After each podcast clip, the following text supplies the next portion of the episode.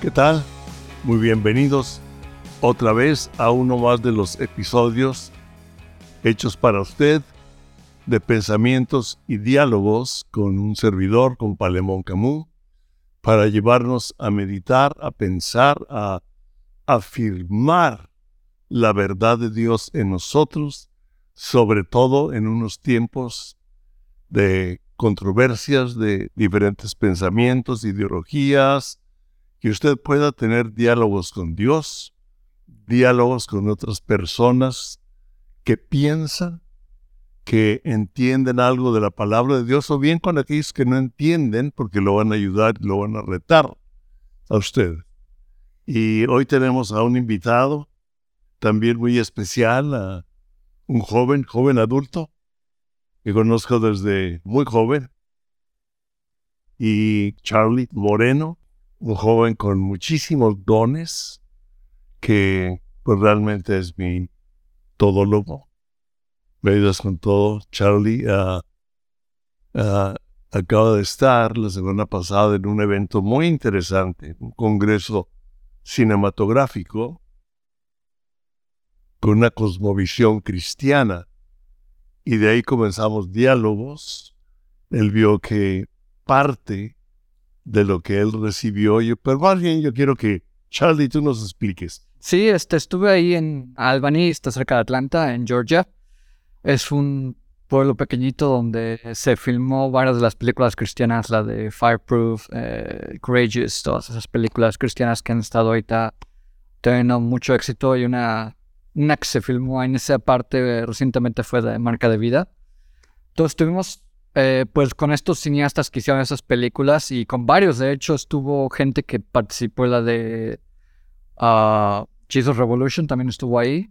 En particular, una conferencia que me, interesó mucho eh, era parte del grupo Soy Girl ah, en los, a principios de los 2000.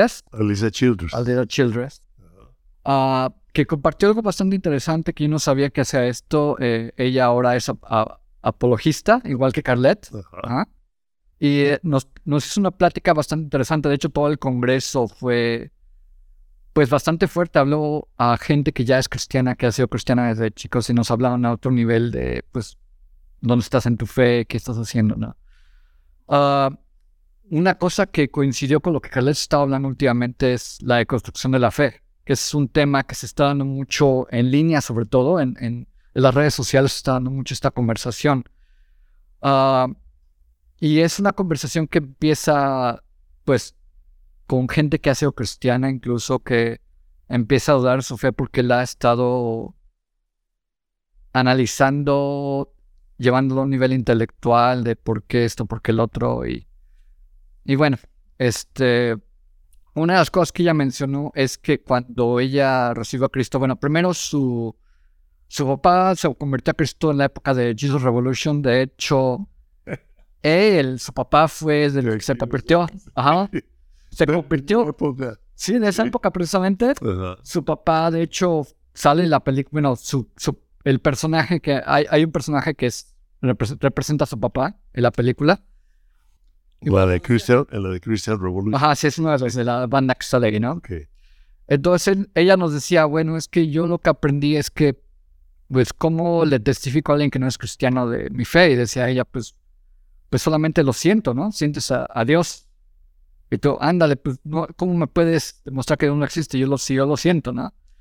Entonces estaba platicando de que, pues, su fe estaba firme hasta que ya se casó, tuvo hijos, y de repente, pues, fue a esta iglesia donde el pastor estaba deconstruyendo su fe. E incluso estaba tratando de convencer a toda su iglesia de que, mira, este, esto de la fe lo tienes que analizar y prácticamente lleva a la iglesia a un punto donde era agnósticos casi, básicamente. Entonces hubo un punto donde ella dijo... Los, llevó a lo opuesto. Sí, siendo, siendo pastor. Siendo pastor.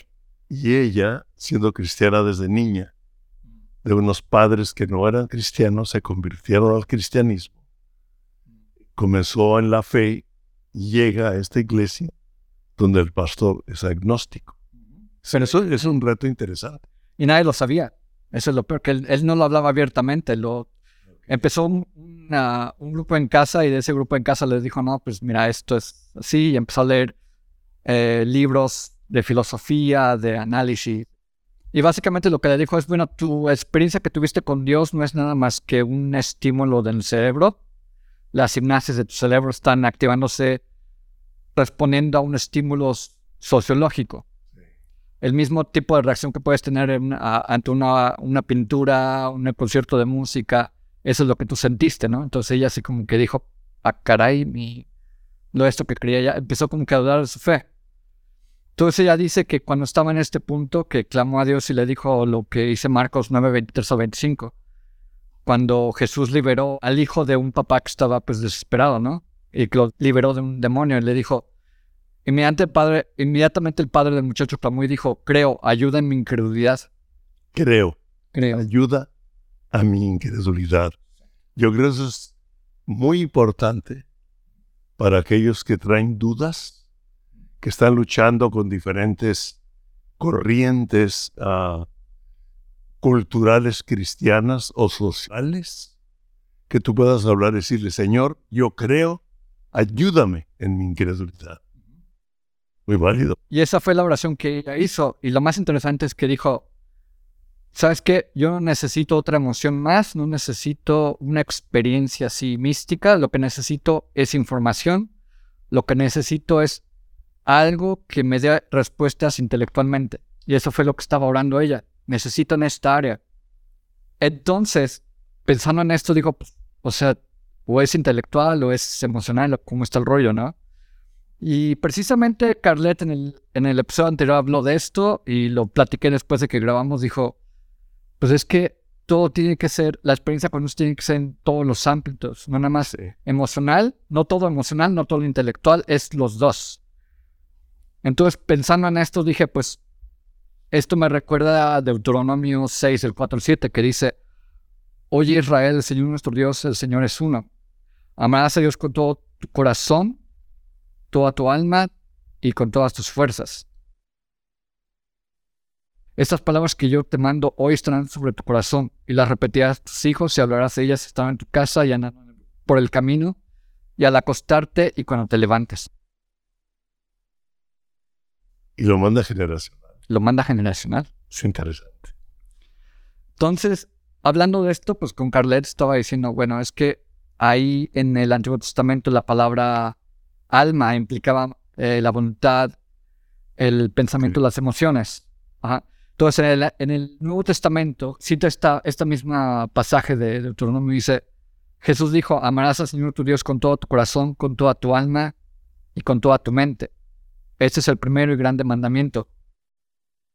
Lo que entiendo de aquí es que nuestra relación con Dios no puede ser solamente con una experiencia emocional, una experiencia religiosa, una experiencia mística, sino también tiene que ser una experiencia intelectual y también tiene que ser una experiencia de nuestra voluntad. O sea, tiene que ser las tres áreas. Sí, lo dice bien claro, amar a hacer con todo tu corazón.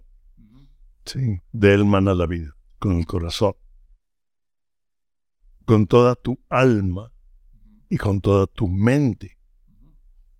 Cristo no nos dice deja tu mente a un lado, ¿sí? Y pon una fe ciega, con una fe nada más en tu experiencia, ¿sí? Eh, como tú decías, en los sentimientos, ¿no? También intelectual, o sea, la mente, ¿sí? estamos todas las áreas, por eso dice con todo tu corazón, con toda tu alma, con toda tu mente, con todas tus emociones, con todas tus fuerzas, porque si te basas mucho en las emociones, te puedes ir por otro lado. Si te basas mucho en el intelecto, te puedes ir por otro lado hasta llegar a un punto de vista agnóstico como esta persona, ¿no? Te vas, te vas mucho en las emociones, te puedes ir a un grado que te empieza un, una... Una, una secta. o sea, te puedes ir por muchos lados porque si, si te vas a una sola cosa, tienes que amar a Dios en todos los aspectos, todos los sentidos, ¿no? Es algo que, eh, que entendí de esto, ¿no? Sí, como dices, como dice la palabra, y te estoy recordando que no te vayas ni a derecha ni a izquierda. Y Jesús dijo, yo soy el camino. Exacto. Yo soy la verdad. Sí. Interesante. Entonces, por eso Dios nos manda que, que tenemos una relación con Él.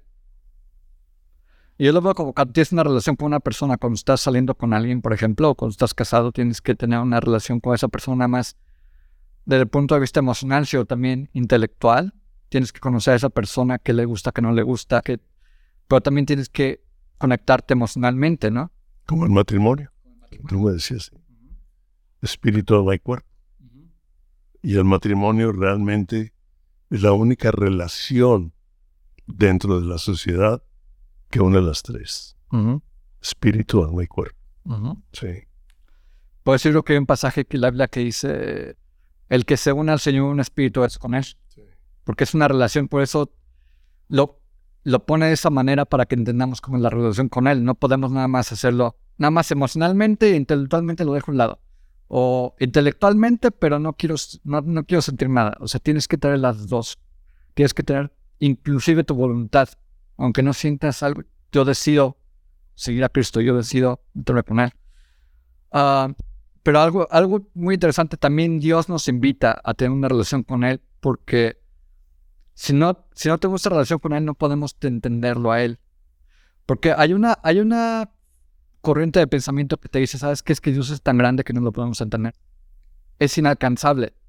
Eso es una corriente de pensamiento que hay inclusive con gente cristiana y con no cristiana. Y de hecho, platicando con Greg me decía esto. Hay gente que dice que no podemos conocer a Dios, pero la Biblia dice lo contrario. Sí podemos conocer a Dios. Por eso nos invita a tener una relación con, relación con Dios. Búscame, pregúntame. Exacto. Vemos que Dios constantemente nos invita a una relación con Él. El que busca encuentra y que toca, se le abre, que llama, se responde. Entonces vemos que Dios continuamente nos hace una invitación a una relación, a una a algo personal con él. Sí, no. Sí, porque si tratas de conocerlo, por ejemplo, solamente intelectualmente o en un área, no vas a cansar de conocerlo. Tienes que tener una relación completa con él. Ah, por eso nos invita, fíjate, como dice en Isaías 55, 8 al 10, dice, porque mis pensamientos no son tus pensamientos, ni tus caminos mis caminos, dice el Señor. Como son más altos que los cielos, que la tierra, así mis caminos son más altos que tus caminos, y mis pensamientos más altos que tus pensamientos. Y es muy interesante porque Él nos invita a tener relación personal con Él, inclusive cuando Él está más alto que nosotros, más grande que nosotros. Una de las cosas que yo le comentaba a Palemón hace rato es que cuando yo le he compartido de Cristo a gente que no es cristiana o a ateos o a agnósticos, me viene a la mente un concepto muy interesante. Había un científico muy famoso que tenía su programa de televisión por ahí, y en, un, en uno de esos episodios hizo un ejemplo citando un autor que se llamaba Edwin Abbott. Hablaba de es como una parábola social. Imagínate que hay una, una tierra donde solamente hay dos dimensiones, ¿no? Y ahí donde viven rectángulos, cuadrados, triángulos, pero solamente pueden ver en 2D, solamente puede ver izquierda y derecha y se acabó. Y de repente hay una esfera que trata de comunicarse con ellos y de repente pues el cuadrado dice, oigo una voz, pero no sé de dónde viene, ni de izquierda ni de derecha, pues, quién sabe. Entonces trata de hacer contacto con este cuadrado para que ya lo pueda ver, lo lleva a la tercera dimensión para que vea. Y de repente se da cuenta que puede ver mucho más, puede ver incluso adentro de las casas, puede ver adentro de las personas, puede ver más allá. Y de repente lo deja otra vez en la segunda dimensión y lo ven sus amigos le dicen, ¿dónde estuviste? ¿Dónde vienes? Pues de otra dimensión que se llama arriba. ¿Dónde es arriba? A ver, enséñanos dónde es arriba. Y él pues no, no podía probarles dónde era arriba. Ahora, ¿qué pasaría si hubiera una cuarta dimensión? ¿Cómo puedes probar que existe? No puedes probar una cuarta dimensión con estas leyes físicas y con estas limitantes en esta tercera dimensión. Porque estamos limitados por tres dimensiones, no podemos ver más allá de esas tres dimensiones. Y lo que se me hace interesante es que en esta parábola dice que la esfera trata de encontrarse con el cuadrado y el cuadrado solamente ve fracciones de la esfera. Puede ver parte, pero no puede ver completa la esfera porque está limitado. Y esto me recordó un pasaje de la Biblia donde dice Pablo que ahora vemos en parte, vemos como espejo todo distorsionado, vemos en parte, pero cuando estemos allá vamos a ver completamente, ¿no? Cara a cara. Ahorita lo que me dices es como que la gente quiere volver a la historia, hablando de Cristóbal Colón. La gente pensaba que la Tierra era plana, ¿sí? Y tenían miedo de viajar en los barcos más allá porque se perdía el mástil y pensaban que se salían del cuadro. Se salían de lo plano de la tierra, que en quién sabe dónde.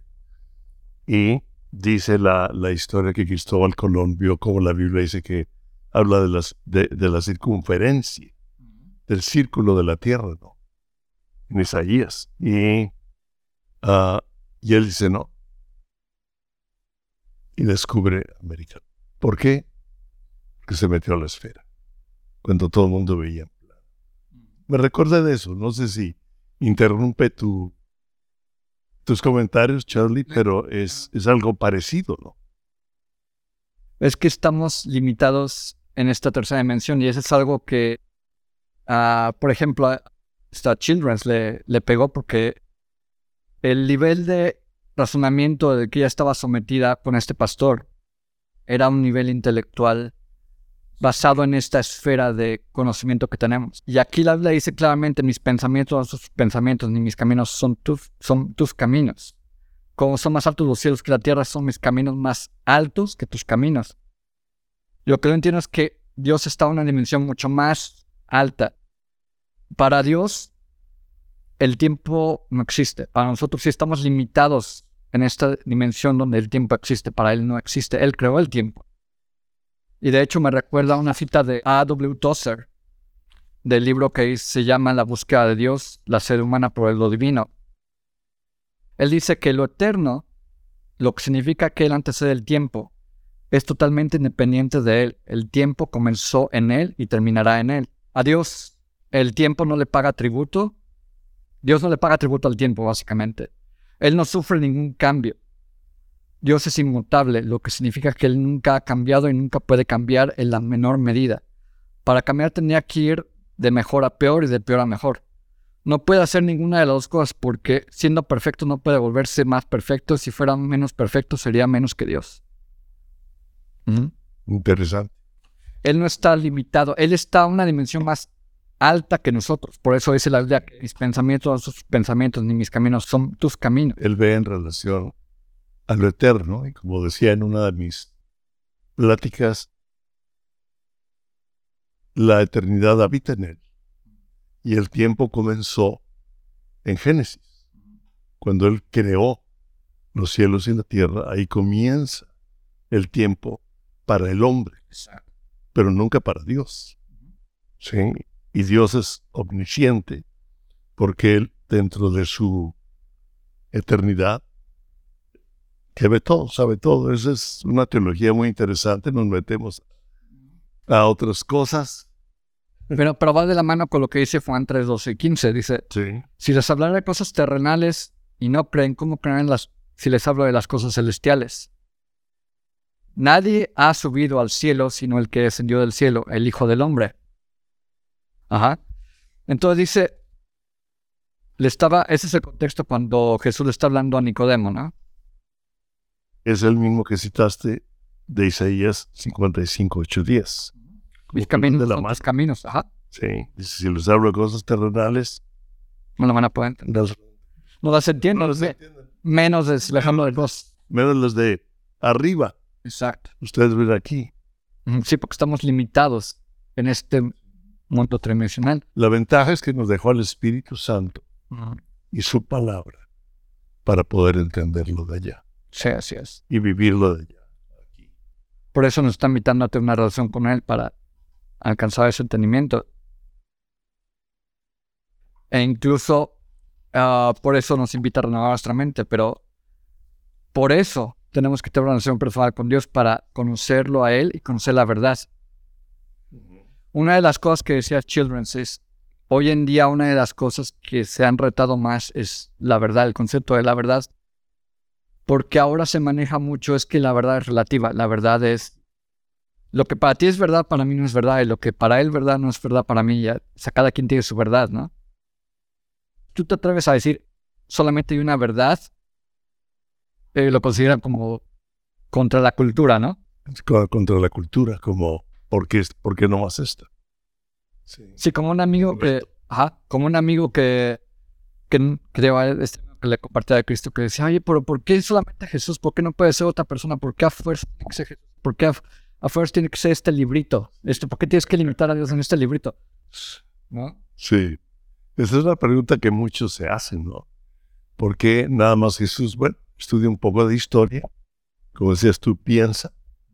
Y si tú ves a todos los líderes espirituales que se han dado, ninguno dijo yo soy la verdad.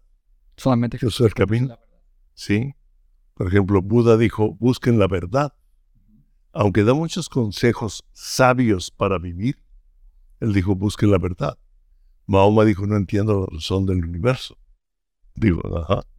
Entonces, uh, Jesucristo dijo, yo soy.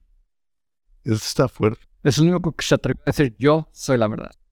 Ni siquiera dijo, yo tengo la verdad, dijo, yo soy, soy la verdad. Ese, fíjate que ese es un buen punto. Dijo, yo tengo, no, yo soy. Eso muy fuerte. Muy fuerte. O sea, yo tengo la verdad, no, no. Yo soy la verdad. Por eso cuando Jesús estaba delante de Pilato hace una conversación bastante interesante, corta pero interesante.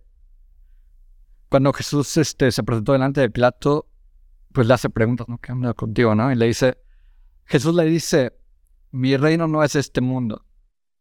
Si mi reino fuera de este mundo, mis servidores pelearían para que yo no fuera entregado a los judíos. Mm. Pero mi reino no es aquí. Volvemos a lo mismo que estaba leyendo antes de Isaías. Mis caminos son sus caminos. Mi reino no es de este reino, no es de este mundo.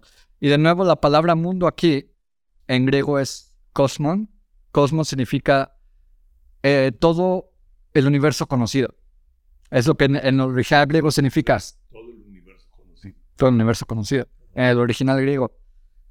Lo traduce como mundo. Entonces la gente cuando lees la Biblia y piensa el mundo del planeta Tierra y se acabó. En el original griego la palabra cosmos es la palabra que usamos para cosmos, para el espacio, para el universo. Entonces, realmente lo que está diciendo Jesús es, mi reino no es de este universo, no es de esta realidad, no es de esta creación limitada, es más allá, más allá, es, te está hablando lo mismo de... Como dice Romanos 1, ¿qué? 21, pero dice ah, que los cielos hablan de su poder invisible. Sí, pero, ok. sí, porque estamos, de nuevo estamos limitados en este mundo tridimensional, no podemos ver más allá, porque estamos atrapados en esta dimensión. Entonces le dice Jesús a Pilato, mi rey en este mundo. Y le dice a Pilato, bueno, luego tú eres rey. Eh, Carlet también leyó esto en, la, en el episodio anterior, este pasaje también. Y le dijo, bueno, tú eres rey. Y Jesús le dijo, tú dices que yo soy rey. Dice, para esto he nacido y para esto he venido al mundo, para dar testimonio de la verdad. Todo aquel que es de la verdad oye mi voz. Todo aquel que es de la verdad. Él es la verdad. Él es la verdad. Si nosotros somos de Él, creemos en Él, le pertenecemos a Él, vamos a poder escuchar por medio de la verdad escrita y, en la palabra revelada. Vamos a poder escuchar y, continuar conociéndolo. hay mucho de aquí. Y entonces Plato le pregunta, ¿qué es la verdad? ¿Qué es? Se me hace interesante que se quede ahí, o sea, ¿qué es la verdad? Te dejamos ahí. ¿Qué es la verdad? Y de hecho, de hecho, este, Carlet este, discutió eso, precisamente se metió en, ese, en esa pregunta. ¿No? Y ya lo discutió ella anteriormente, pero bueno, Jesús es la verdad. Por lo mismo, el objetivo del diablo, del enemigo, es sacarnos de la verdad. Su objetivo, distorsionar la verdad, mentir, es engañar. Engaño es mitad mentira, mitad verdad, ¿no? Sí. Medio que sí, medio que no. Y eso es algo muy interesante porque Incluso ahora socialmente y filosóficamente se ha dado que la gente está empezando a darse cuenta que hay cosas mitad mentira, mitad verdad, ¿no? Como por ejemplo, ah, hay, no sé si has oído de este fenómeno que le llaman el efecto Mandela, que es bastante interesante. Que básicamente el efecto Mandela se refiere a una situación en la que la gran masa de personas cree que un evento ocurrió cuando realmente no fue así. Se llama el efecto Mandela porque uh, mucha gente recuerda que Nelson Mandela murió en prisión. Y, realmente sí, sí este, vivió después de estar en prisión y fue a la presidencia y toda la cosa. Pero hay gente que recuerda, yo recuerdo haber visto las noticias que él estuvo en prisión y que murió en la prisión y no es cierto. Es un engaño. Entonces, usa mucho este efecto Mandela a un fenómeno de que la gente cree algo que es verdad y que todo el mundo lo corrobora, es cierto, es cierto, y no es cierto. Estaba investigando esto y ese, ese fenómeno se da inclusive con cosas de la Biblia. Hay gente que cree cosas de la Biblia colectivamente que no son ciertas de la Biblia. Ahí te voy un ejemplo que mucha gente piensa que está en la Biblia y no. Este versículo que dice, según un versículo que dice. Según, sí. Ayúdate que yo te ayudaré. Es, es muy común en la cultura cristiana hispana, ¿no? Que según que, la Biblia dice eso, pues ¿qué crees que la Biblia no lo dice? No, no lo dice. No, no nos quita el acto de la voluntad de tomar decisiones. Claro. Pero nunca dice ayúdate que yo te ayudaré. Y es algo que hoy es tan común en la cultura religiosa hispana. No sé si en todos los países hispanos, pero en México. Y es un ejemplo de este efecto Mandela, que básicamente es algo que supuestamente dice la Biblia, ¿no es cierto? E incluso hay cosas en el cristianismo que, que pensamos que es bíblico y no lo es, porque es un engaño, mitad mentira, mitad verdad, y, y la gente se va con la finta y empieza a practicar eso diciendo, pues está la Biblia, y resulta que no es cierto. Ese es, ese es un punto por el cual es muy importante aprender la cultura del mundo, la cultura de la iglesia y la cultura del reino. Porque mucha gente vive la cultura de la iglesia o la cultura de la denominación, respetando las diferentes denominaciones, que yo veo cada denominación como ciertos límites de revelación donde ahí permanecen cuando viene alguien con una revelación que sobrepasa la cultura de esa denominación, está mal. Sí. Como las lenguas, del bautismo al espíritu, como podríamos hablar de, de tantas cosas, que la gente se encierra ahí y ahí quedó. Entonces, volviendo a la conferencia de, de Childress que nos estaba compartiendo, Dice, es que el objetivo del diablo es sacarnos de la verdad. Porque si saca de la verdad ya te sacó de todo. Así es. Entonces el diablo, el objetivo no es decirte una mentira, sino decirte una, un engaño. Y fíjate, si leemos Génesis 3, del 1 al 5, bastante interesante. Le dice el diablo a la mujer, dice, con que Dios os ha dicho, no comáis de ningún árbol del huerto. Ajá. Primera cosa, fíjate, no comáis de ningún árbol del huerto, es lo que le dijo la serpiente. Luego la mujer le respondió, del fruto de los árboles del huerto podemos comer, pero del fruto del árbol que está en medio del huerto, dijo Dios, no comas de él, ni lo toques para que no mueras. Entonces la serpiente le dijo a la mujer, no morirás, porque Dios sabe que el día que comas de él, serán abiertos sus ojos y serán como Dios y conocerán el bien y el mal. Si tú analizas estos, estos cinco versículos, hay un montón de cosas que están erróneas de, lo que, de esta conversación. Si leemos el versículo original donde Dios les dijo eso, todo distorsionado. Dios les dijo, Dios les dijo al hombre, de todo árbol del huerto podrás comer, contradicción a lo que le dijo el diablo. Dice, con que no puedes. Dice, con que Dios dijo, no comáis de ningún árbol del huerto. Y Dios dijo, no, no es cierto. Dios dijo, pueden comer cualquier árbol, excepto. Primera mentira. Segunda. Le dice, no comeréis de él ni lo tocaréis.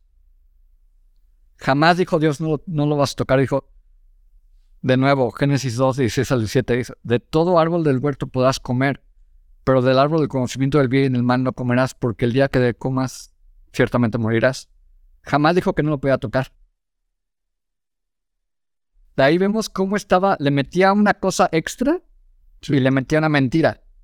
Y le metía una verdad. Entonces estaba todo mezclado y producía este engaño por el que cayó Eva. Ok. Dices que hay tanto, tanto aquí. ¿Por qué no hacemos un paréntesis y continuamos con este Génesis? Okay. Y lo demás, sí. Para ver y lo queremos dejar ahorita. Ya dimos un principio de tratar de explicar y de la guerra de el enemigo de querer distorsionar la verdad. Lo dejamos con un reto y que tenga usted una revelación que viene desde Génesis, que sigue siendo el mismo principio del enemigo que está usando en esta época. Y yo quiero orar, Padre, en el nombre de Jesús, trae una mayor revelación de Cristo.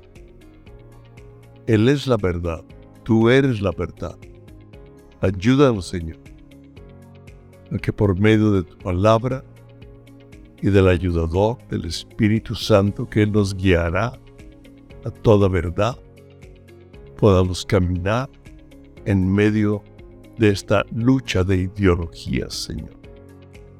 En el nombre de Jesús, gracias.